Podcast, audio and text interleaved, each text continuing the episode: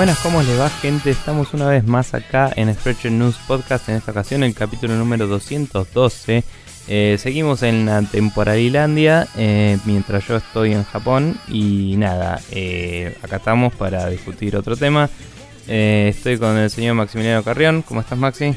¿Qué tal? Eh, aprovechamos, hicimos una especie de hiato videojueguístico para tener material sobre lo que hablar, porque si no iba a ser como, bueno, nos sentamos acá, nos miramos un rato las caras, no hablamos nada y después tenemos un podcast pero con silencio. Entonces, para que no ocurra eso, recurrimos a este, la cámara del tiempo llamada Domingo de un fin de semana largo y este, la utilizamos para jugar muchos jueguitos. Sí, esto está siendo grabado en agosto, en el fin de largo. Eh, hemos jugado y hemos eh, rellenado las arcas videojuegiles. Así Pero bueno, es. yo no sé si dije mi nombre, Nicolás Viegas Palermo, mucho gusto para todos. ¿Qué tal? Encantado. Y mm, nada, vamos a arrancar este capítulo justamente hablando de lo que estuvimos jugando en este fin de semana temporálico.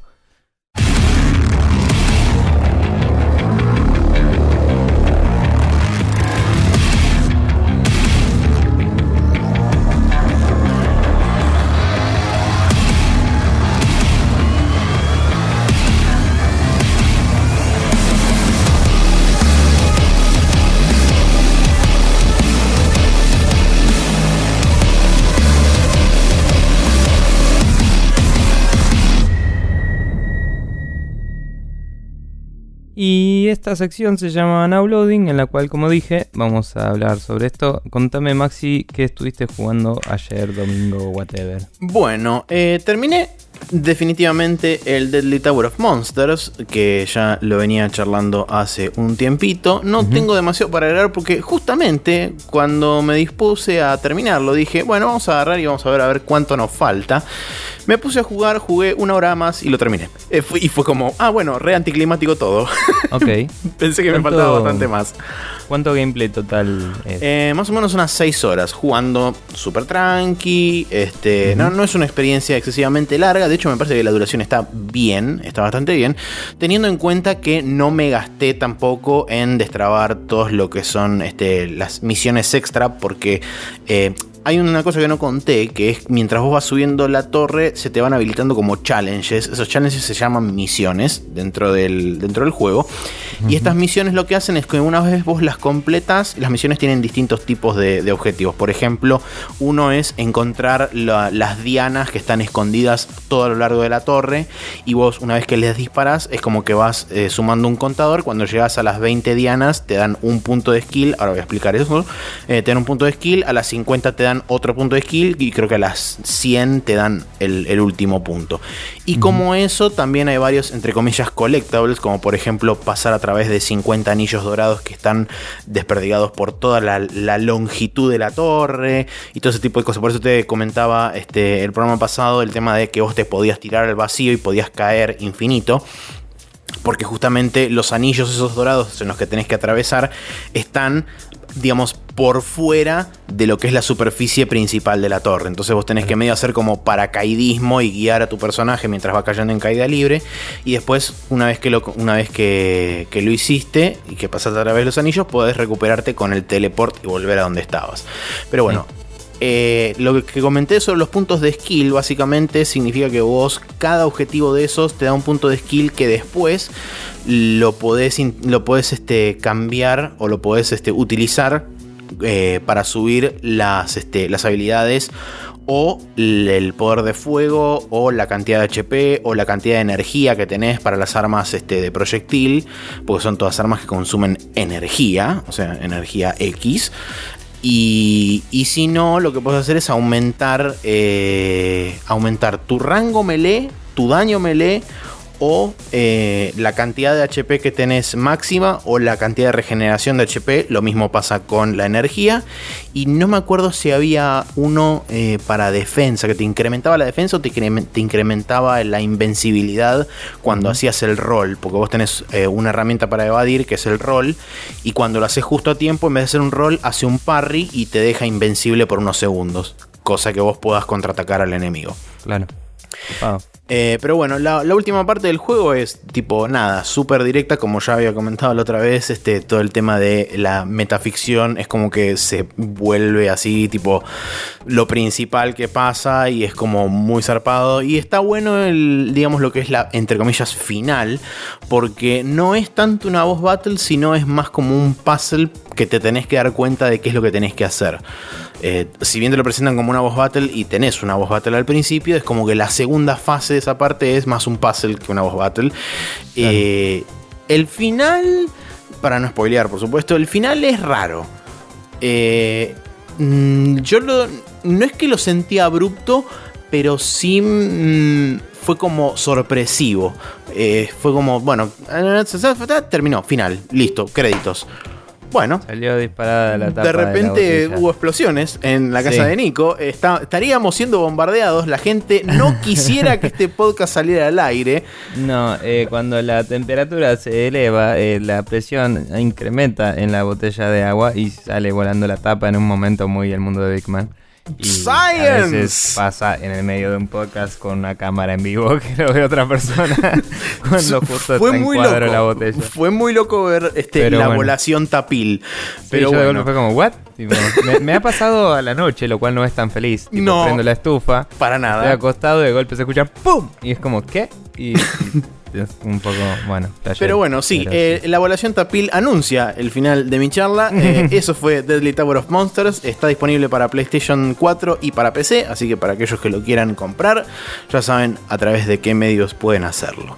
Eh, y pregúntate, ¿incentiva la rejugabilidad de alguna forma o más allá de jugar con otro personaje o eso? O no? Sí, la, rejugabilidad me da la impresión de que depende más de uno de si quiere conseguir todos los collectables, quiere sacar todas las misiones y todo eso, más que del juego darte la capacidad de... No me fijé si tiene New Game Plus, la verdad que no flojo ahí, pero bueno. Em, pero sí, digamos que principalmente depende de si uno quiere volver a jugar. Tampoco sé si te mantiene como el, el save del final y, vos podés tipo hacer como un aftergame o si tenés que si te deja digamos salvado el último save antes de la final entonces podés ir recorriendo toda la torre de vuelta para abajo. La ventaja es que como dije tenés este tenés la posibilidad de teletransportarte a cualquier save point de cualquier punto de la torre entonces vos si querés podés ir hasta abajo de todo y agarrar, empezar a juntar todos los colectores de vuelta y cuando te pudrís vas hasta arriba de todo y lo ganás. O sea, como para, digamos, si no querés este, si no querés eh, hacer subsiguientes playthroughs, puedes dejar el último save point de, antes de la final, bajar, hacer los collectables y todo, y después volver y subir y ganar el juego y listo. Bien. Eh, bueno, yo por mi parte, eh, sabiendo que me voy a ir de viaje y toda la bola cuando estamos grabando esto, eh, dije probablemente me juegue juegos de 3DS en el viaje, toda la bola. Dije, ¿por qué no retomo el Chrono Trigger sea para terminarlo antes de salir o para terminarlo en el viaje? Pero mm, nada, recordemos que tengo la versión de DS, la estoy jugando en mi 3DS. Y es un juegazo, entonces fue como, necesito un juego para hablar en estos capítulos atemporales que no tenga que ver con los otros juegos que estoy hablando en los capítulos temporales, entonces todo es un quilombo. Y mantener líneas paralelas de tiempo no sería tan feliz. Pero bueno, entonces dije, voy a empezar a. Voy a, voy a seguir el Chrono Trigger. Me había quedado. Eh, por suerte, cuando grabás en el juego te dice el título de lo que estás haciendo, básicamente. Está muy bueno eso. Sí, me había quedado en la Masamune. Y, mm, ah. y ya la tenía las dos partes, todo estaba listo para ir a repararla y tenía que ir y hablar con, con el Malchior. Y fui y lo hice, reparé la Masamune, eh, fui y hablé con Frog y que de pedo más o menos de cómo está bien diseñado el nivel y todo, te acordás fácil dónde están las cosas, aunque no juegas en 1000, que eso en un RPG es bastante copado, porque... Sí en el Final Fantasy VII, por ejemplo, cuando traté de agarrarlo mucho tiempo después de cuando tenía el save, fue como, no, no entiendo una chota. No, olvídate, eh, no va a pasar. Sí, pero nada, lo que sí me pareció medio flojo es que creo que se había mencionado antes en la historia, pero cuando hablé con Frog y todo eso fue como, bueno, vamos a buscar a Magus. Y nadie me mencionaba dónde carajo estaba el lugar de Magus y no me acordaba ni a palos. o hmm. sea, eh, entonces tuve que googlearlo un toque y era tipo andar a la Magic Cave que está acá. que vas y hay una piedra y tenés una cinemática en la que Frog agarra la Masamune y rompe todo y es tipo, vamos loco, aguante todo, sí. Y es medio loco, em, no recordaba esto, pero seguro que ya lo comenté porque es así, que las cinemáticas del PlayStation ocurren en, así con... con eh, con un corto medio anime así cortito. Sí. Y después ocurre lo mismo en gráficos del juego, que las dejaron ahí. Eh, y la verdad que en algunos casos prefiero los del juego original. Digo, la animación de Frog cortando la piedra en el juego con gráficos in-game me parece más copado que, que animado. Aparte, Chrono tiene una pinta de Goku. Goku a pleno, así todo grosso, que no condice con el arte original del juego, que era más nenín, el chabón, como diría un amigo. Y el. Y como que Frog es muy como grotesco, mientras que si ves el, concept art del juego original es medio, no te digo cute, pero es más como simplón y menos eh, eh, alevosamente sapo, ¿no? Es más como una especie de criatura fantástica que como un ser desagradable, digamos. Claro, y, sí. Y como que no me parece que condiga del todo el arte, porque es muy, si querés, Dragon Ball GT, ponele. sí, sí. Entiendo. tal cual. Eh, y bueno, nada, fuera de eso, abrí la Magic Cave Whatever, entré, eh, la pasé toda, em, llegué al, al castillo de Magus y eh, no me acordaba o sea, me acordaba cuando entras, viste, es como que te van volviendo todos los recuerdos de todo, pero. Sí, obvio. Eh, porque recordemos que esto lo jugué hace mil años, cuando era un, nene y tipo lo jugué medio hackeado, fue cualquiera, eh, en, un, ROM. Pero bueno, acá lo estoy jugando bien, todo legal. Y nada, es como que muy creepy el ambiente del castillo. Me gustan mucho los diálogos que tenés con los personajes ahí que están como medio como cuasi hipnotizados y resultan ser tipo undead y toda la bola. Y me mandé primero para el lado derecho, que claramente es lo que no hay que hacer, porque es más jodido que la mierda ese, ese tipo. Eh, el, mago, no me sale Fleece, se llamaba. Eh, tuve que gastar un montón de, de ítems para revivir. Y como un boludo no me avivé que justo antes te ataca uno de los, de los bichos esos que cambian entre. que alternan entre resistencia a la magia y a la fuerza. Sí. Y me chupó todo el MP de Crono. Entonces no me avivaba que tenía que darle un Ether y. Porque no, no me avivaba, estaba como. Era como la tercera pelea o cuarta desde que retomé el juego, era un boss. Y era como tranca. Uh, Entonces era como. Ahí malabareando todo, viste, que es, jodido. está muy bueno el gameplay del juego cuando estás jugando un boss battle. Siempre es muy frenético, muy copado. Pero tenés que tener la práctica un poco pulida, viste. Sí, obvio. Em, y como que no me vive que tenía un cero así grande en una casa en el MP y fue como, capo, no vas a poder hacer un choto. Eventualmente se lo puse y empecé a hacer el, cross attack, ¿viste? Y el, el ¿cómo era? X, eh, X strike, creo que X strike, sí, sí, cross strike. Y nada, tipo, empecé a hacer eso, empecé a hacer un montón de cosas y, y a aprovechar que Frog suele meter más criticals porque tiene la Hero Badge que hace que muchas veces pegue dos ataques con la Masamune y pega el doble. Sí. Esas cosas. Eh, y nada, malabarear todos los, números es, muy divertido el gameplay. La verdad que es un juegazo y no entiendo cómo no hay más juegos como ese, la concha del pato. Y mm, nada, después de toda esa, esa rama, digamos, que es la parte derecha del castillo, hoy antes de empezar a grabar estuve jugando a la parte izquierda donde es todo contra bichos melee en vez de mágicos y tenés que pelear contra eh, Slash, que nombrado así por el famoso guitarrista, ¿no? Según por el equipo de traducción. Y mm, Slash es justamente eh, la parte de melee, digamos, del asunto.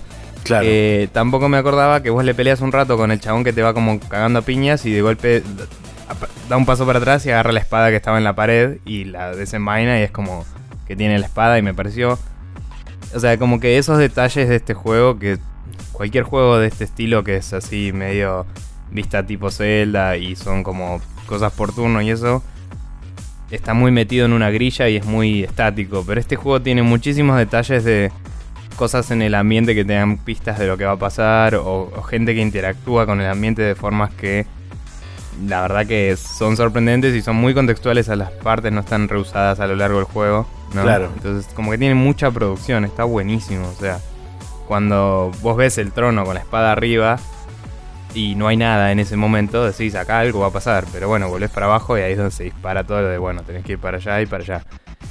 Cuando peleas con el chabón, agarra la espada, de golpe obviamente es más fuerte, te empieza a pegar ataques parecidos a los que vos tenés, ¿no? Te tira el, el Wind Strike de Chrono. Eh, el Wind, Wind. Algo de Chrono, no me acuerdo cómo mierda se llama. Pero el que va derecho, ¿no? Sí. Y te pega a los tres personajes a la vez y te hace algunas cosas así. Eh, pero bueno, es más fácil que el mago hijo de puta. Y lo bajé. Y seguí un cacho más que tenés que pasar unas trampas que te va poniendo Ozzy, llamado por Ozzy Osbourne claramente. Sí. Eh, que mm, también como que trampas muy contextuales al castillo de cintas transportadoras con cosas que te van pegando, que si te tocan te sacan vida. Eh, y después eh, otra parte en la que vas caminando y te abre como unos pozos y cada vez que caes tenés que pelear contra unos bichos que hay ahí. Em, y como que eso, me pareció muy copado. También llegas a la última parte de todas, de perseguir a Ozzy. sí. Y aparecen como unas cadenas en las que van subiendo enemigos como si fueran ascensores. Y, y, tipo, como que todas estas trampas las vas activando vos y moviendo manivelas y palancas así en el ambiente. Me parece muy loco cómo lograron con tan pocos sprites y, y muy buen manejo de scripting, digamos, tener estas situaciones en un juego tan viejo y tan, entre comillas, limitado, ¿no? La verdad que la Super Nintendo podía hacer un montón de cosas, pero digo, siendo un juego tan viejo, lo sacaron el jugo al mango, a pesar de estar en- eh, hecho de una forma muy formulaica, si querés, en la que esperarías que todo fuera mucho más estático. Sí, Eh, además teniendo en cuenta todos los factores limitantes que tenían las consolas en ese momento, a pesar de que, bueno, teniendo este el famoso modo 7 y ya viniendo Sí. de, de programar bastante con las demás consolas, era como un salto de potencia bastante importante, pero sin embargo Seguro. todavía estaban muy restringidos. Igual, digamos, convengamos que eh, el Chrono Trigger tiene muy buen uso de perspectivas y cosas todo el tiempo. Como que hay peleas en las que estás en una situación en la que está medio visto desde arriba y peleas que está visto de costado. Y como los personajes están como medio tres cuartos, como que funcionan las dos. Parecido a, digamos, el Ragnarok Online, ¿no? Eh, ¿Lo viste alguna vez? ¿Lo jugaste? No, la verdad que no. Bueno, también, como que los personajes eran tres cuartos y era 3D el fondo, pero y vos podías girar la cámara un poco para arriba y para abajo. Eh, ponerle que entre 45 y, por decir algo, 70 grados, ¿sí? Tenías como Ajá. ese ángulo eh, y siempre funcionaba bien porque el ángulo del personaje más o menos funcionaba con la perspectiva falseada, ¿me entendés? Claro. Y bueno, este juego como que aprovecha eso y tenés escenarios que son puentes vistos de costado y tenés otros escenarios que son tipo fábricas vistas de arriba y tenés otros escenarios que están vistos de otro ángulo y todo así. Y, y te da una variedad que al final estás haciendo siempre lo mismo, pero la percepción es muy distinta, la ambientación es muy buena y como que usan muy bien el, el ambiente. De hecho recuerdo eh, en algunos lados creo que podías pegarle a como a cosas del escenario para matar a los enemigos con cosas del ambiente, cosas así. Eh. Nada, la verdad que la rompe, aguante todo. Siempre es lindo volver a ese juego y voy a ver si, si le sigo dando para adelante, así lo gano o ahora o en el viaje. Sí, con el viaje vas a tener un rato como para jugar, porque son como 200 Sí. millones de horas de avión, más aeropuertos, más cosas, así que sí. Sí. Pero bueno, eh, Sí. antes de que nos retiremos hacia la main quest y saquemos el pollo del medio, eh, vamos a decirles el calendario para esta semana que arranca con el martes 20 de septiembre, que sale el Cossacks 3 para Windows, que es un juego de estrategia tipo RTS. El Criminal Girls 2 Party Favors para PlayStation Vita, aguante la Vita, que seguramente debe ser un JRPG o algo así. Eh, NBA 2K17 para Windows, PlayStation 3, PlayStation 4, Xbox 360 y Xbox One.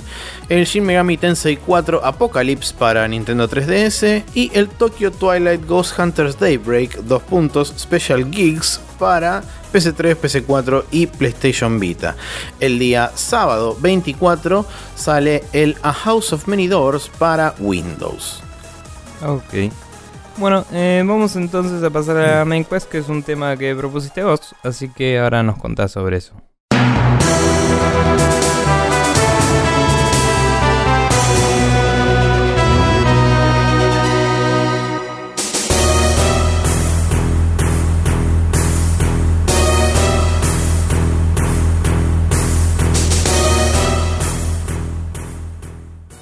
Y acá en la main quest vamos a hablar de la ansiedad a la hora de jugar. ¿Querés contarnos un poco, Max, de lo que querías proponer? Sí, bueno, eh, todo esto surge en su momento cuando empecé a jugar la última expansión del Witcher 3, cuando estaba jugando Blood and Wine. Y la, lo que noté que me pasaba es que cuando uno recién arranca a jugar un juego que está esperando desde hace mucho tiempo, y bueno, una expansión, lo que sea, digamos, cualquier contenido, eh, por lo menos en mi caso, referente a videojuegos que espero mucho, eh, me pasaba que eh, quería jugar la mayor cantidad de tiempo posible. O sea, quería estar dentro de ese mundo la mayor cantidad de tiempo posible. Sin embargo, a medida que uno va avanzando y se va cada vez metiendo más y más y más y más en ese mundo y va este, avanzando cada vez más en la historia, naturalmente, eh, yo me encontraba como buscando excusas, o no buscando excusas, sino como queriendo no jugar demasiado, o sea, queriendo, eh, recortando mi tiempo de juego, como diciendo, no, no, sé si voluntariamente no queriendo terminarlo, pero intentándolo hacer durar lo más que se puede. Entonces, eh, de ahí es de donde surge, este, de donde surgió el tema este de la ansiedad a la hora de jugar. Puntualmente lo que escribí fue, desde la anticipación de comenzar a jugar un juego nuevo hasta el no querer jugar, entre comillas, para que no se termine. ¿Por qué sucede esto? Hay juegos o géneros particulares que sean más propensos a generar este tipo de sentimientos, o sea, el hecho de eh, comenzar a jugar y jugar infinitiempo hasta un determinado momento X donde uno intenta empezar a reducir la mayor cantidad de tiempo posible de juego para ya sea o estirarlo o no querer que se termine o eh, no sé, eso. Bien, em, para empezar yo diría que la, digamos, la, ansiedad de quiero jugar este juego que va a salir eh, probablemente no sea dependiente de un género porque siempre el hype es un tema que es una interacción entre uno y la máquina de relaciones públicas de la empresa que produce el juego, básicamente. Eh, no tiene mucho que ver con el juego, no tiene mucho que ver con nada en particular, o sea, tus gustos determinarán cuáles juegos son los que más esperas y por qué, digamos. Eh, y si no tus gustos, qué es lo que te venden, digamos, si te convencen con algo, es como, bueno, ok, tengo ganas de jugarlo. Eh, pero sobre el hecho de ir como como bajando la frecuencia con la que jugás hacia el final. Eh, diría que depende. Es, ese, bueno, no sé si depende, pero puede ser distinto según género. Porque, por ejemplo, me imagino. Eh, o sea, por lo que me contás vos de los juegos que jugás mucho más vos que yo, de todos los juegos de Platinum y todo eso, vos los das vuelta y los seguís jugando. Sí. no te importa. Eh, y son juegos que están muy diseñados para obtener high score, jugar New Game Plus, eh, destrabar todas las cosas. Sí. Eh, son muy basados en los sistemas y en el score, más que en la historia, tenga buena historia o no, digamos. Entonces, Totalmente. es como que esos juegos se prestan más a. sobre, además tienen corta duración. entonces se, se prestan más a ser una experiencia que la pasás, digamos. Em, directamente a todo gas, como diría. sí, como dirían los gallegos. Eh, aparte son muy como en general... Adrenalínicos. sí, son como un power fantasy a pleno, ¿no? De tipo, mira qué grande que la tengo, como rebano todo con esta espadita y todas esas cosas. Y nada, es como que se prestan a eso a pleno. Eh, por otro lado, juegos con historia diría que son en general los que uno a veces no quiere terminar. Eh, que es un poco una especie de lucha interna entre querer resolver el conflicto, que es un tema de catarsis, ¿no? Sí. ya estoy invertido en esta historia, quiero ver cómo termina. Y un eh, estoy feliz en este mundo, no quiero que se acabe. Eh, creo que cuando es una historia lineal es mucho más fácil terminarlo eh, y dejarse llevar que cuando es un mundo abierto, como pasa con el Witcher. O sea, vos en el Witcher, por más que sepas que al final vas a poder interactuar y todo, sabes que los juegos tienen como ese estado final. Sí, tienen ese problema literal de eh, o me va a revertir un poco antes para que pueda hacer todo, que me rompe la ilusión un poco, o me va a dejar al final y nadie va a reconocer que terminó la historia. ¿entendés? Hay muy pocos juegos que lo hagan. Queda como todo congelado en el tiempo. Claro, hay muy pocos juegos que lo hagan. Uno es hasta cierto punto el Red Dead Redemption, que lo hace muy muy bien y lo hemos discutido muchas veces. Sin embargo, no es perfecto porque las sidequests y eso siguen igual, no, cambia nada. Eh, y la verdad es que se sostiene muy bien porque es parte de la historia del juego, ¿no? Pero, pero digamos, es como que me parece que si vamos a determinar que cuáles son más propicios, los open world son mucho más comunes que no los quieras terminar. Y también es mucho más común que tengan la famosa aclaración de acá se viene el final. Mientras que juegos lineales o de acción o de otros tipos de géneros pueden tomarse la libertad de sorprenderte con esas cosas, de, de golpes, no sé, se cierra una puerta atrás tuyo y estás en el boss final y no lo esperabas. ¿Entendés? Claro, sí, sí. Eh, casi, casi que hay una obligación moral a avisarte.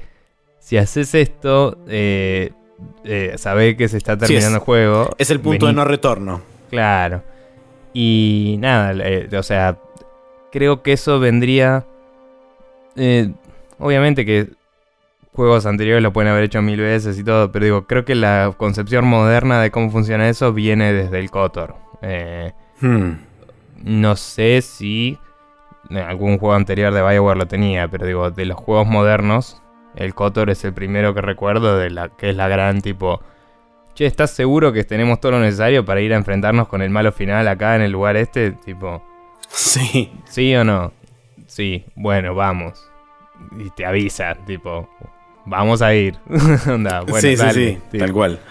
Pero bueno. Sí, a mí puntualmente eh, el tema de ese, ese caso particular creo que también es, es parte del generador de ansiedad eh, en, la en la persona, o por lo menos en mi caso particular, el hecho de cuando vos te enfrentás con ese cartel o lo ves, es como, ah, bueno, pará, es como, de repente me estás diciendo que el juego se está por terminar. O sea, entiendo que el, el hecho de que te avisen, no digo que me parece mal, pero sí me parece que puede funcionar medio como un arma de doble filo, porque una vez que vos llegás a ese punto, es como que por lo menos a mí me pasó cuando jugué el Witcher 3 en su momento, que encima ni siquiera, ni siquiera era el final del juego, era el final de un capítulo, el, final creo que del, chapter 2, que sería como el nudo de la historia.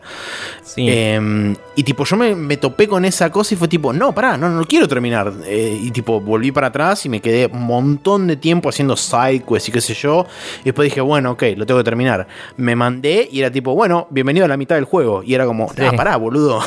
de repente falta un montón todavía. Sí, eh, igual también, bueno, primero que no te aclaraba, o sea, te, lo aclaraba rompiendo la pared, digamos, y diciendo, este es un mensaje del juego para vos. Sí. Y no decía final del juego, en defensa del cartel ese. Sí, es verdad. Pero sí decía va a cambiar el estado del mundo, donde hay cosas que puede que pierdas, que es lo mismo que te decían los Witchers anteriores, en realidad, cada vez que terminas un chapter. Sí. Eh, pero mm, Digamos, sí, yo creo que ese cartel es un. Es una solución. Es la mejor solución que tenemos a un problema, ¿no? Nos hemos hmm. topado varias veces con esa frase, me parece, cuando analizamos las cosas. Eh, pero quizás si no estuviera ahí. Eh, o sea, si no estuviera ahí, quizás no tendrías este tema de la ansiedad, pero eh, hay gente que podría sentir que el juego no respeta su tiempo, que es otro problema distinto. ¿no? Sí, totalmente. Del estilo, eh, ah, bueno, ¿sabes qué? Tipo, todo esto que no terminaste, mala suerte, ahora el juego sigue para allá. Y es medio heavy. Em, a pesar de todo esto, digamos, justo como decís, en el, en el Witcher 3 en particular, eh, solo hay dos checkpoints. ese que cambia algo en el mundo y después el final. Y después el final, claro. Y el de la mitad, digamos que en realidad es más como tres cuartos del juego, ponele, o tres quintos, ponele. Em, ese eh, cambia algo para con la historia tuya y de los personajes relevantes, pero el mundo sigue igual y se mantiene muy bien porque es como...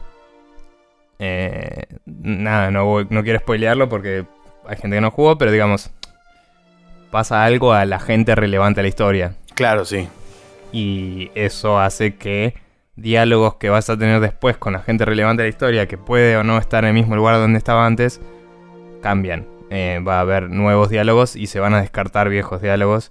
Y hay quests que si no hiciste con ellos antes no las puedes hacer después. Sí, pues Eh, no podés acceder a ellos, a esos personajes. o están en otro lado. O, están en otro lado. Donde no es relevante lo que tenías que hacer o algo así. Eh, entonces nada. Eh, o sea, eso es un buen manejo de cómo hacerlo y estaría bueno que eso se traslade hacia el final de los juegos a veces. En Witcher, inclusive jugar después del final no es tanto problema porque es como cazas monstruos, es lo que haces. Tipo, Sí. eh, pero sí, siempre es medio loco.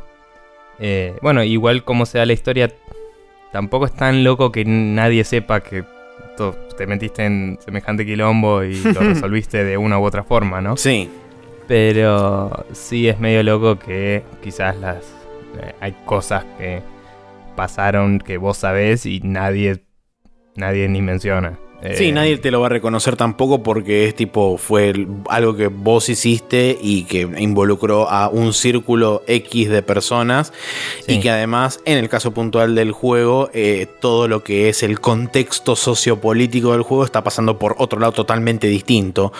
Eh, entonces la gente está Sí, mucho sí. más preocupada por esa cosa que es mucho más inmediata y mucho más cercana a ellos que el, el potencial fin del mundo que está medio como por detrás de todo lo que está pasando. Sí, sí, igual narrativamente, como decíamos, está súper bien justificado y es medio obvio. la gracia del Witcher también, ¿no? Por supuesto, Pero sí. hablando de otros juegos, eh, no sé, ¿a vos te pasa esto que decías en juegos más lineales y eso? Porque yo cuando los clasifiqué es como me basaba en mi propia experiencia y, por ejemplo, el Uncharted 4 o el 2, que hemos mencionado que son Hmm. muy similares, yo lo jugué hasta el final y es como aguante todo, qué buen final, vamos los pibes, tipo, bueno, el del 2 no era tan bueno, pero era como...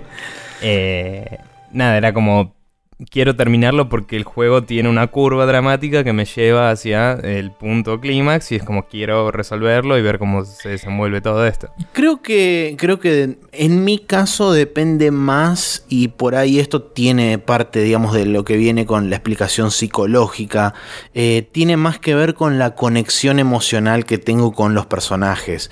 Eh, yo, si bien a mí de, todo lo que pasa en Uncharted y de las aventuras de Drake, qué sé yo, me gustan, es como que no siento tanta empatía por el personaje porque yo a los Uncharted y, y algunos otros juegos más también los veo más como películas que, o sea, eh, Sí. cosas que, que están sucediendo a un personaje que, si bien yo tengo el control, Sí. eh, es como que no hay realmente una, una verdadera relación. Su camino, su camino está marcado. digamos. Claro, exactamente. Pero, este, por ejemplo, que bueno, eso también influencia si vos tenés más conocimiento sobre el mundo y qué sé yo. Y pongo el ejemplo del Witcher 3 porque es con el que más me pasó. Eh, el ejemplo para mí del Witcher 3 es puntualmente que yo como leí las novelas antes y había jugado los juegos anteriores y me interesó muchísimo el mundo y realmente sentí una conexión emocional fuerte con todos los personajes que estaban representados en el mundo. Creo que también venía por ese lado, digamos, el hecho de que me pegaba más la historia. Eh, Sí, otro pero ponele, si fuera, si hubiera sido un juego lineal basado en el mundo del Witcher con esos personajes, em, más allá de- del hipotético de qué tan distinto sería, digo, si hubiera sido un juego lineal es como que el juego te lleva para adelante y si no tenés nada que te mantenga en donde estás, no tiene sentido atrasarlo, ¿me Sí, sí, Por puede eso ser. digo que los open world se prestan más a esto porque tenés la posibilidad de ir y hacer otras cosas. Sí. Si no tenés nada más que hacer que ir para adelante y te quedás, se empieza a romper la ilusión muy fácil. Eh, Pero ponele, en un juego que me pasó, que no, no te digo que me pasó parecido, pero sí tuve este. Tuve así como fui reduciendo el tiempo de juego eh, progresivamente a medida que más me acercaba al final. Fue la primera vez que jugué al Metal Gear Solid 3. Eh, Mm. Y, y es un juego que es súper lineal. O sea, de hecho, todos los Metal Gear son súper lineales. sí. Pero es como que en, determinado momento que puntualmente es eh, cuando te enfrentas a The End. Después de enfrentarme a The End, fue que, que me, me empe- me noté que me empezó a pasar eso. Es como que, primero, bueno, el hecho de la pelea con The End que me voló la tapa de los sesos hasta el infinito. Y es como...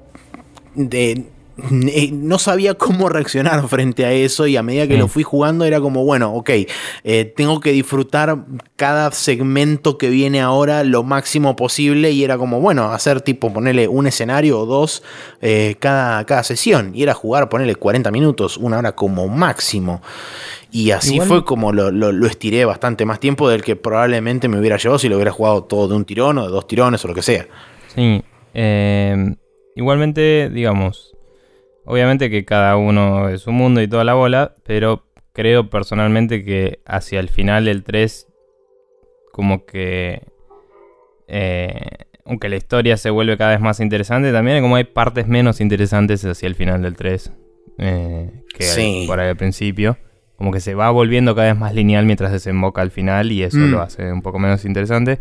Y también puedes argumentar, yo puedo argumentar mejor dicho, para mantener mi punto, que en el 3 en particular, eh, a pesar de ser lineal y todo, es como que tenés otras cosas que hacer. Puedes volver para atrás y hacer backtracking con una libertad que no tenías en el 1 y en el 2. Sí, eso también es No tenés una sensación de urgencia tan presente como en el 1 y el 2, que es la típica de en 24 horas los terroristas, bla, bla, bla. Acá hay como tensión global. Sí, eso también es cierto. Que pende sobre tu cabeza, que dice, si esto no sale bien, guerra atómica, vamos los pibes, morimos todos pero no tenés una imposición de la historia de esto tiene que resolverse en tanto tiempo. Es más como vos estás ahí, eh, vos que estás ahí. Eh, tenés que cumplir la misión de eh, recuperar el coso y matar a The Boss, nada más. Claro, y, creo que tiene que ver un poco con la Power Fantasy de esos Big Boss de vos decidís en qué términos haces la misión. Claro, sí. Y es como, yo te tiro ahí, tengo total confianza en que vas a resolver esta situación.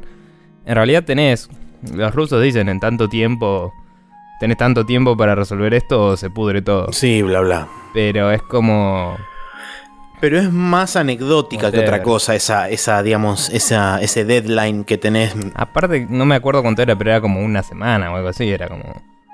Eran varios días, no era un día y, el juego tipo va tomando el curso de esos días porque cada vez que vas avanzando en los mapas se va volviendo más de noche y después O sea, como que el tiempo progresa de otra forma que en los anteriores, si querés. Sí. Eh, y nada, y creo que eso te da otra pauta de que el tiempo lo manejas más vos y por eso por ahí te, cae distinto. Eh, en el 1 y el 2 es como que querés resolver la situación todo el tiempo porque es como que todo el tiempo están pasando cosas y es como ¡ah! Y en este hay momentos en los que estás tipo acechando en la selva y siendo el fucking predador y destruyendo todo lo que hay a tu paso y es como aguante todo. Eh, sí. Sí, creo que es este. Es, muy cierto lo que decís de. O sea, ahora sacando medio como una suerte de pseudo conclusión, pienso y digo, tiene entonces como dos factores principales, por lo menos para mí, que son, y que no sé realmente cuál es la prioridad de cada uno, pero sí es cierto que uno es eh, la historia, claramente qué tan enganchado estás con la historia y qué tan metido dentro de ese mundo vos te sentís a la hora de jugar, y por otro lado, eh, qué tan abierta es esa historia y qué tantas posibilidades tenés de, eh, de disfrutar ese mundo que no sea eh, utilizar la narrativa principal para seguir avanzando. Sí. Em, sí, tal cual. En el Metal Gear Solid 4, ya que estamos hablando de Metal Gear, me pasa un poco que... Es como que yo iba avanzando porque la historia me llevaba, pero no quería avanzar porque sabía que era el último, entre comillas, Metal Gear. Claro. Y era como... Era mínimo el cierre de de Solid Snake y, era como, eso sí lo creía a pesar de que todos sabíamos que eventualmente iba a estar otro Metal Gear. Y era un poco... Eh, mm, o sea, no sé, creo que las sesiones de juego y eso no las espacié ni nada, como que lo jugué igual y lo vicié hasta el final y buenísimo, pero como que cuando llegó al final fue como la puta madre.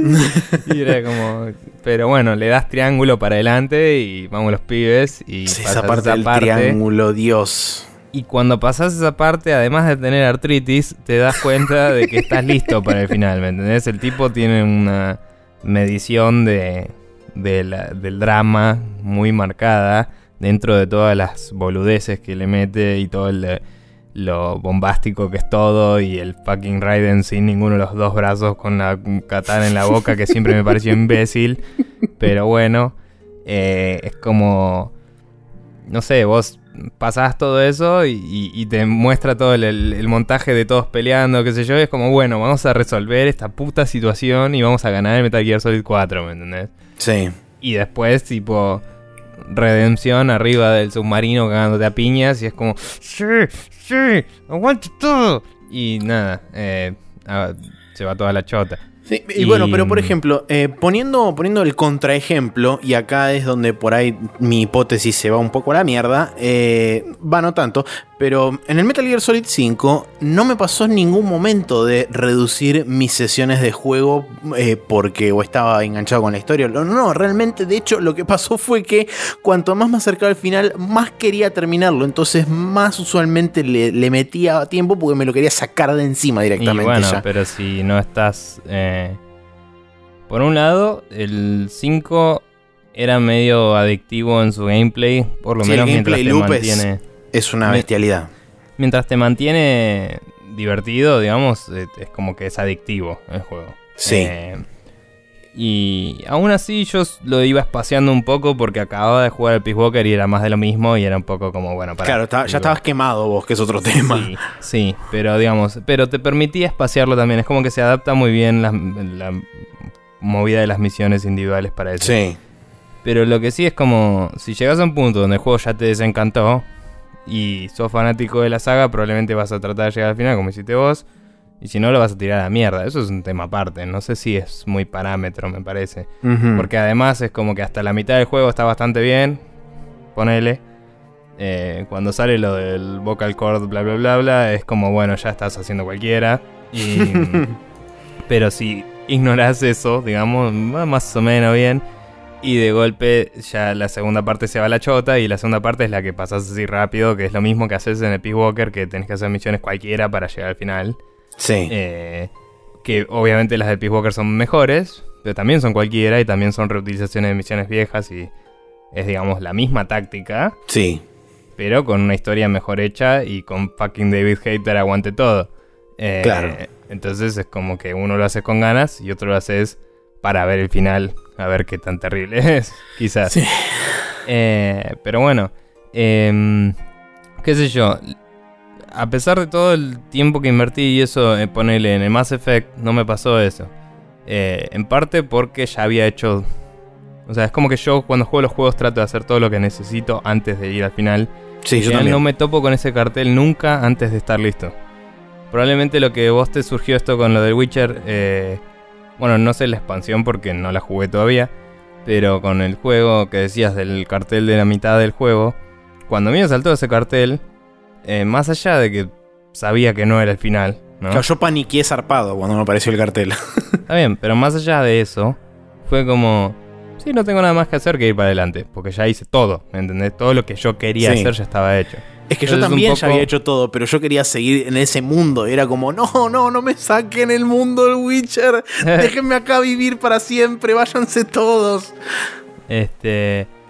Y bueno, pero nada, digo, es como que si uno va manejando su propio ritmo eh, y el juego está bien hecho, que son dos cosas distintas. Sí.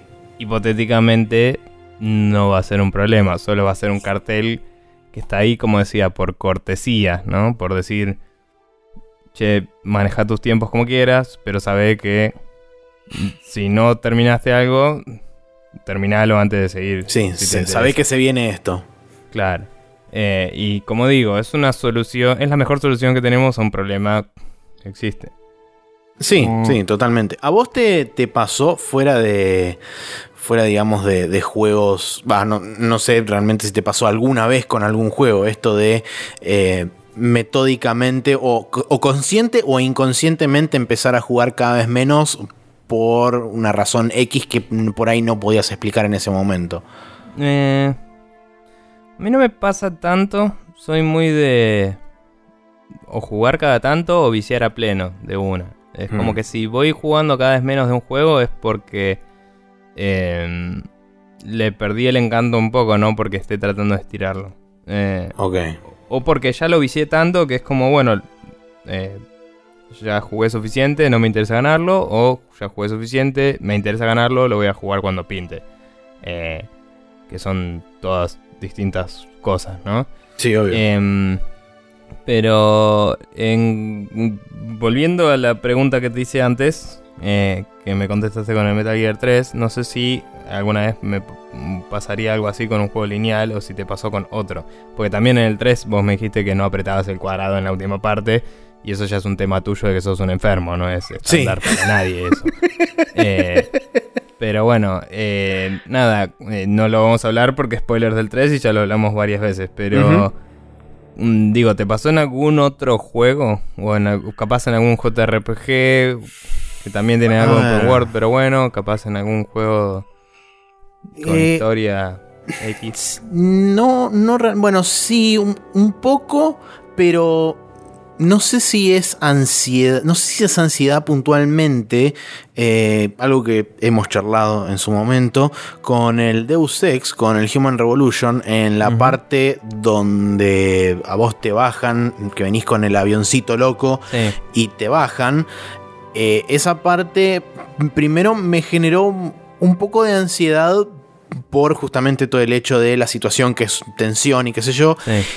Y por otro lado fue como en ese momento sí realmente me sentí muy metido en la historia porque dije, no, no, no puede pasar esto. Y entonces era como cada vez que perdía lo reiniciaba de vuelta. Exactamente. es para eh, el lado opuesto eso. Correcto. Es un, incentivo, es un catalizador a terminar el juego.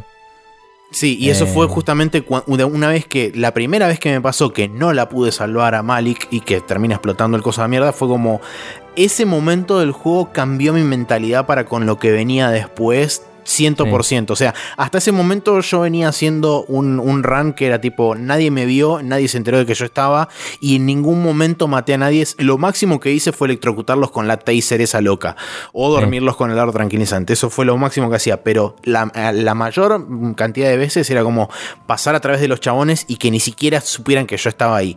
A partir de que pasó ese momento fue como, ah, se van todos a la mierda. Empecé a matar a todo el mundo, empecé a explotar gente por todos lados a granadazo, a cohete, a lo que mongo sea. Sí. Pero digamos, em, eso fue lo que, contrariamente a lo que me pasaba con, este, por ejemplo, el Witcher 3 o el Metal Gear, en, eh, en el Deus Ex lo que pasó fue que eso me empujó a ir hasta el final todavía más rápido, porque eh, dije, no, estos se van todos a la mierda, los voy a reventar, todo voy a hacer mierda. Sí, sí. Em, no sé, la verdad es que digamos, entiendo por qué te pasa. No, no me pasa mucho porque, como digo, es como que yo juego muy a mi ritmo. Y hmm. llega un momento en el que automáticamente digo, bueno, eh, estoy listo para el final. Y a veces cuando un juego se extiende demasiado, eso me juega muy en contra y dejo de jugarlo. Que me pasa mucho a mí. bueno, este juego duró más de lo que yo quería que dure. Así que no lo voy a jugar más, ¿me entendés? Claro, sí, sí. Y es como que... Lo hemos charlado varias veces, de hecho, eso también. tener el juego incompleto a veces, pero si realmente me, me, dan ganas de... Mejor dicho, no me dan ganas de jugarlo más, entonces no vale la pena. Es como que empiezo a decir, ¿sabes qué? Mi tiempo vale eh, X y voy a jugar otra cosa. Em, es totalmente entendible, además, por otro lado. El hecho de que un juego, que vos sientas que un juego te está faltando el respeto a la hora de, este, de hacer valer tu tiempo, influye claramente en contra para que dejes de jugarlo. O sea, está clarísimo. A, veces es un simple problema de ritmo, de que por ahí tiene mucho contenido al principio y poco al final, o algo mm. así. Em, no sé, a veces es el Final Fantasy XIII y es una reverenda poronga y cuando te acostumbraste a ir para adelante y dejarte llevar por la historia, que me pasó y era como, bueno, una vez que te acostumbraste, el sistema de combate está bueno, es, las estéticas está, la estética está copada, los enemigos son piolas, eh, estaba bueno el juego. Y de repente llegaste a la parte de abierta. De, de, repente llegas a la parte de abierta y decís, no voy a grindear 35 niveles en este lugar imbécil, con los tres mismos enemigos con distinta paleta de colores. Voy a sacar el juego, cerrarlo en una caja y venderlo 7 años más tarde. Eh, y eso es lo que hice. Está perfecto. Eh, lo de venderlo siete años más tarde fue una mala decisión, tendría que haberlo vendido antes, pero no importa. Em, pero nada, la verdad que ese juego, por ejemplo, es una poronga y eh, me hizo no decir tipo, ay, no quiero que termine, sino decir, no puedo terminarlo. o sea, eh, es una verga, ¿no? Sí. No sé cómo lo hicieron así. Y creo que además de eso, sería mucho más llevable el juego si no fuera tan alevosamente lineal, literalmente. Porque los mapas eran todos líneas rectas y es como idiota diseñar una curva cada tanto.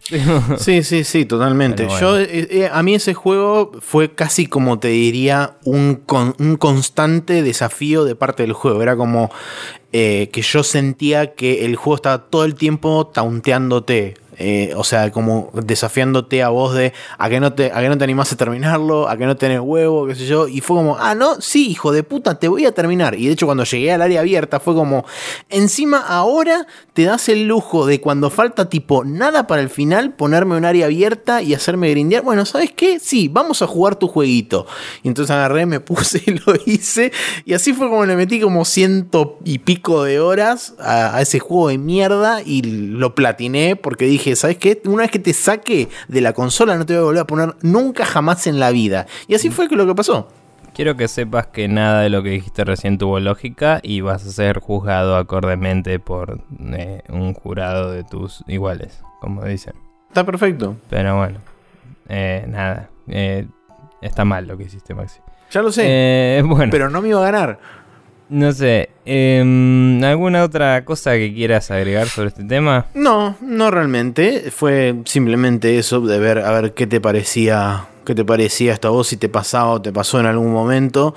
Yo sé que yo soy muy. eh, o sea, por lo menos a mí me pasa y me doy cuenta que soy muy fácilmente influenciable a la hora de que un juego me atrape eh, en cuanto a historia y si más todavía yo tengo conocimiento previo sobre el mundo, sobre los personajes, sobre lo que sea, es como que soy todavía más propenso a, a caer, digamos, en la trampa narrativa, en, en el buen sentido Sí. lo digo, eh, y es como dejarme llevar 100%. Eh, nunca me había pasado al nivel que me pasó con el Witcher 3. Siempre tuve, digamos, como diferentes grados de empatía con los personajes. Con, donde más cerca había llegado fue con Metal Gear en las determinadas, este, en las, en las subsiguientes secuelas y demás, hasta el Metal Gear Solid 5. Em, pero digamos que el Witcher 3 fue como un nuevo nivel de locura y enfermedad mío que no, hasta el momento no, no, no ha sido, no ha sido este, superado. Nunca digo nunca, pero me no parece tiene que va a ser muy- parangón en el mundo entero. Exactamente, ni, ni Ni en la historia de la humanidad. No, a mí lo que, digamos, para cerrar, eh, lo que a mí me pasa es que no es que esto no me pase, sino que por un lado, cuando un juego me sugiere que vaya para algún lugar, en general hago todo lo que necesito hacer antes de avanzar. Mm. En general. Y... em, o digamos, hasta que me siento listo para seguir, como digo, a veces no, no voy a hacer 100% de todo, pero es como, bueno, ya disfruté este lugar, ya exploré lo que necesitaba, es como un tema muy personal mío de cuándo estoy listo para dar el siguiente paso en la historia. Sí, tal cual. Y por otro lado, es como que yo, de- desde el punto de vista narrativo, siempre considero que el final es una parte igual de necesaria y importante y válida que todo el resto, Sí. Entonces, como cuando estoy llegando al final, bueno, es hora de ver el final y ver cómo cierra la historia y evaluarlo como todo. Porque si el juego está buenísimo en el medio y ese el final decae, el juego no está bueno. Eh, y pasa. Eh, también lo que pasa mucho en los juegos, que también lo discutimos varias veces, es que falta el ajuste después del final, que es lo que muestra Muchos. cómo el héroe o quien sea vuelve a su hogar y todo es un poco distinto porque pasó por una aventura gigante o lo que sea. Y cuando eso falta, mm, digamos como que eso me hace, me, me la deja picando y me molesta. Sí. Y, eh, Me pasa igual. un- es como un efecto que tengo después, que puede estar relacionado en cierto modo con esta angustia de la narrativa y cómo se va a terminar y todo, ¿no? Es como... No me importa si termina bien, si termina mal, me importa que el final tenga sentido y que esté bien armado. Y Mm. cuando no lo está, lo- en retrospectiva digo, qué cagada. Eh, Claro, nunca sí. digo, uy, tendría que no haberlo terminado, ¿no? No, sí, sí, tal Em, cual. O, o tendría que haber tipo seguido jugando para seguir disfrutando, lo que sea. Tampoco, eh, esto es una pequeña crítica hacia tu persona y el señor Marcelo Orosa en particular. Tampoco juego ciento y pico de horas un juego disfrutándolo a pleno y después cuando veo que el final es una mierda digo, ¿qué juego de mierda? Porque si lo disfruté a pleno todo el puto juego y el final es una mierda, digo, qué buen juego, que choto el, la historia, ponele. Como el Metal Gear Solid 5. Eh, Cosa que yo bueno. dije. ¿Qué qué? Cosa que yo dije en Metal Gear Solid 5. Bueno, está bien, pero Marce dijo que es un juego de mierda y vos le diste la razón en varios contextos, no importa. Eh, y después eh, iba a decir una boludez más y me olvidé, así que supongo que suficiente. Bien, quedará Bien. ahí para la historia de los archivos de Spreadshot News cuando en algún momento revelemos la bóveda secreta que tenemos con todos los audios que no han salido al aire. Que es mentira, no existe, pero si Sí, alguien la quiere buscar, búsquenla, no importa, no la van a encontrar nunca porque no está, no existe. Sí, todos pero- los audios que grabamos y quedaron grabados están publicados. Exactamente. Así que bueno, eh, adelante. Nada. Vamos a pasar a la última sección de esta semana, que es como siempre el Special Move.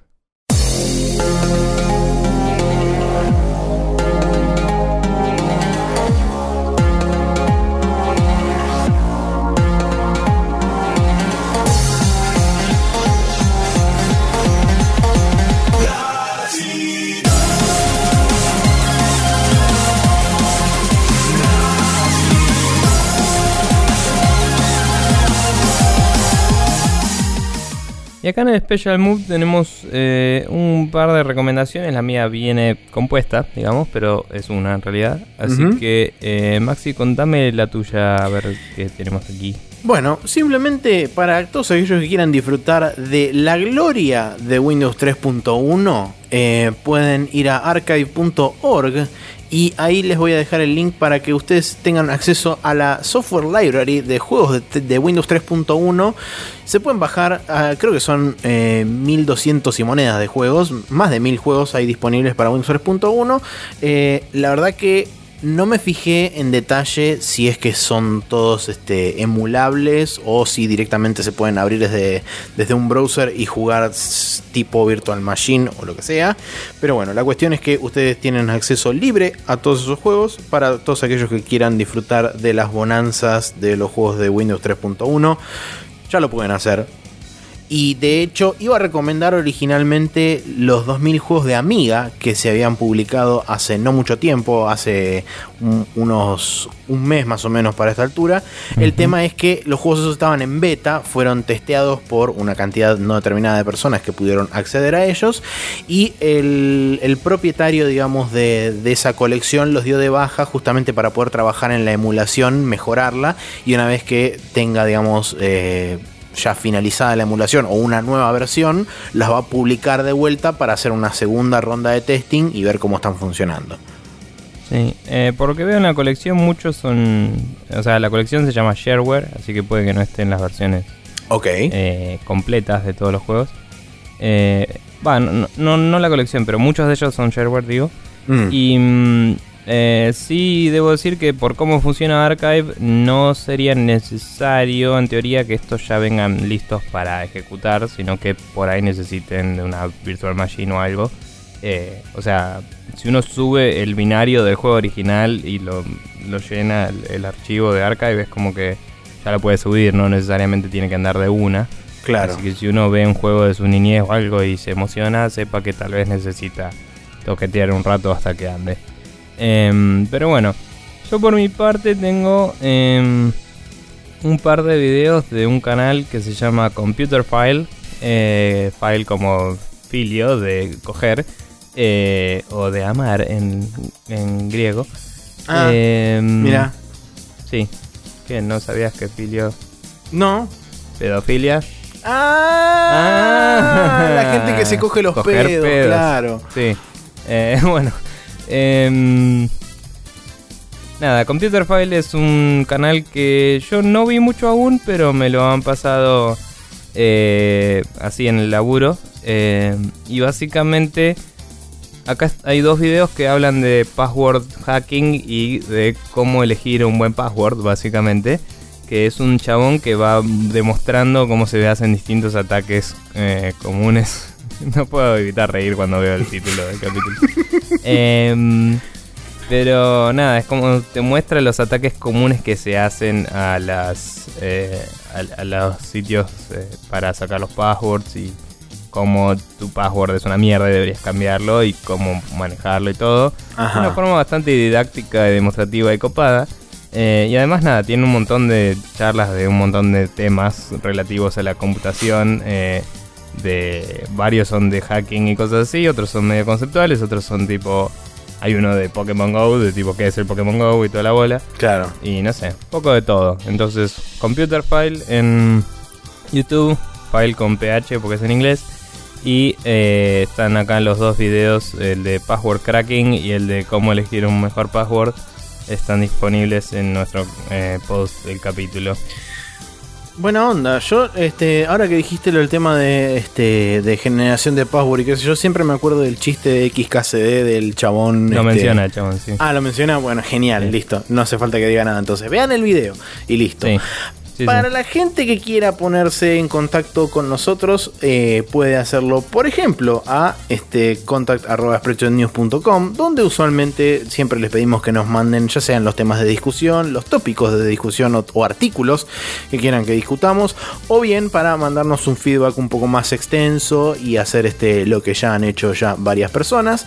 Eh, para feedback en general y comentarios alusivos al podcast semanal, pueden hacerlo tanto en spreadshotnews.com como en facebook.com barra News. Y por último, si quieren comentar alguna de las noticias de la semana o quieren dejarnos comentarios cortitos y al pie, pueden hacerlo en arroba News en Twitter. Ahora, si ustedes quieren escuchar este podcast y cualquiera de los otros podcasts que ya hemos grabado en algún momento del pasado, presente y o futuro, pueden hacerlo eh, yendo a iTunes y escribiendo Spreadshot News todo junto. Ahí le dan al botoncito de suscribirse. Si quieren y se ultra copan y tienen un montón de ganas, también pueden eh, dejarnos ahí eh, una review y pueden ponerle estrellitas de 1 a 5.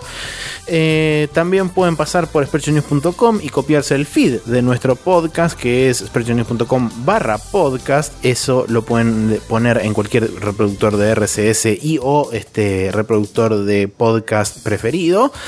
Eh, la tercera opción es en iBox y bcortaox.com, donde escribiendo Spreadshot News todo junto, de vuelta sin espacios, eh, pueden acceder al feed y ahí también pueden escuchar nuestro programa. La videomagia siempre ocurre en youtube.com barra News TV, donde va a haber capítulos de algo en algún momento de la semana, así que pásense por YouTube y véanlo. Eh, y por último tenemos la regla de Guybrush, donde en arroba Rule les recomendamos todo juego que esté por debajo de los 20 dólares en PC, porque así decía el valeroso pirata. Bien, eh, no hay mucho más que agregar a esto que grabamos hoy del capítulo, así que vamos a despedirnos porque básicamente tenemos que grabar el siguiente capítulo ahora, así que nos vemos. Así, como maratón de grabación de Sion. Sí, este fin de si contamos la nueva partida que grabamos el viernes, grabamos cuatro podcasts grabados y sería el quinto el siguiente. Así que así está. Aguante todo.